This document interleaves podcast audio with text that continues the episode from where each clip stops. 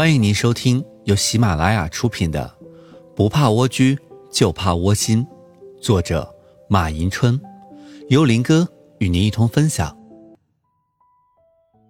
本集内容将与大家一同分享：礼奴送礼就要送好礼，花钱送礼也是一门学问。古人说：“有礼走遍天下，无礼寸步难行。”可见礼。在人与人之间的关系中的重要性，中国自古以来就是一个崇尚礼的国家，礼几千年来就是中国的典章制度之一。在我们的日常生活中，逢年过节需要送礼，求人办事需要送礼，别人高升进职也要送礼，亲朋好友见面也要送礼。有时一天之内奔波于各个红白喜事的情况也屡见不鲜。频繁的随份子送红包，让这些人疲于应付，导致经济也越来越紧张。有些人对此反映说：“辛辛苦苦一个月，一随礼回到解放前。”在日常生活和工作中，礼是人际关系和谐发展的调节器。人们在交往时按礼节的规范去做，有助于加强人们之间互相尊重，建立友好合作的关系，缓和和避免。不必要的矛盾和冲突，一般来说，人们受到尊重、礼遇、赞同和帮助，就会产生吸引心理，形成友谊关系；反之，则会产生敌对、抵触、反感，甚至憎恶的心理。也正因为如此，很多人就认为求人办事，如果没用礼来开路，那么事情就很难办，甚至没有成功的可能。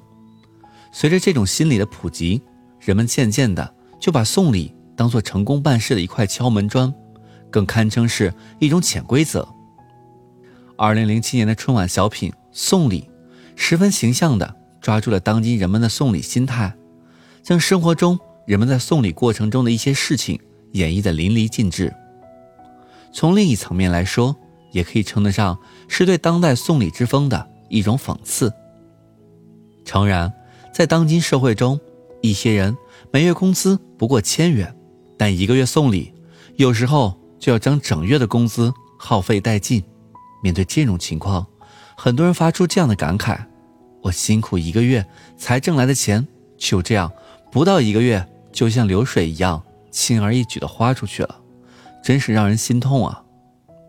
然而，痛定思痛，又必须继续送，因为人的感情具有物化性。仅用语言来报答你对朋友的关心和友谊不太实际，仅凭两片嘴就能达到办事成功，有时候是很难的。所以，这就需要你运用一些小礼品来沟通与办事人的关系。由此导致送礼在当今很多人的眼里，已经演变成一种资产的载体。送礼行为演化为一种投资行为，既然是投资行为，就必须在平时不断积蓄。这样，在用的时候才能提取出来。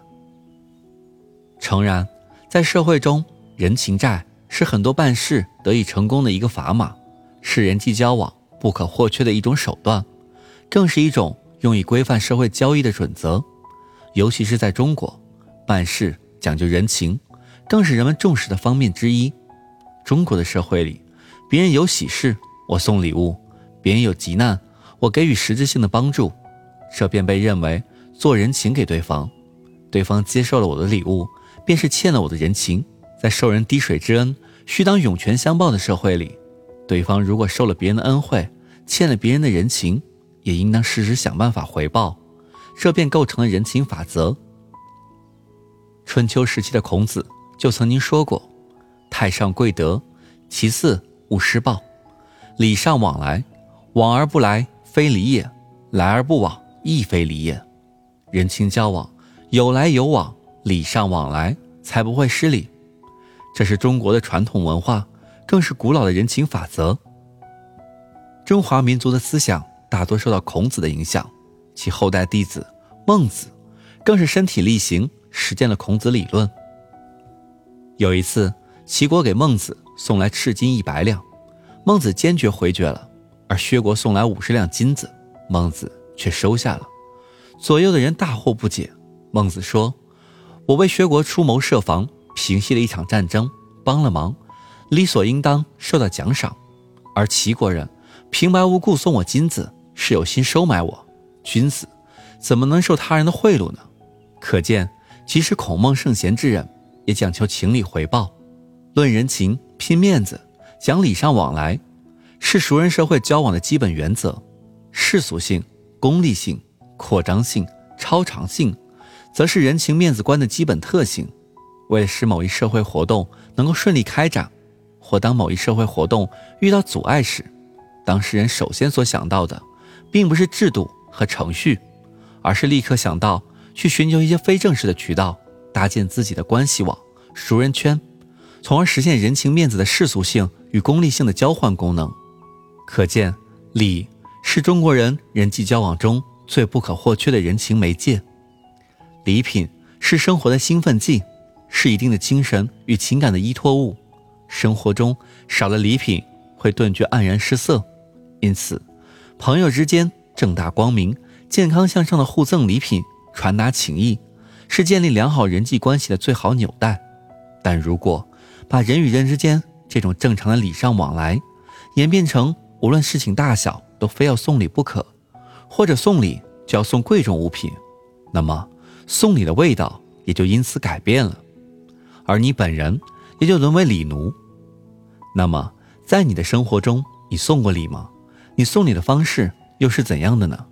希望你可以在下方的评论区与我一同分享。感谢收听，我是林哥，欢迎继续关注下一集的精彩内容。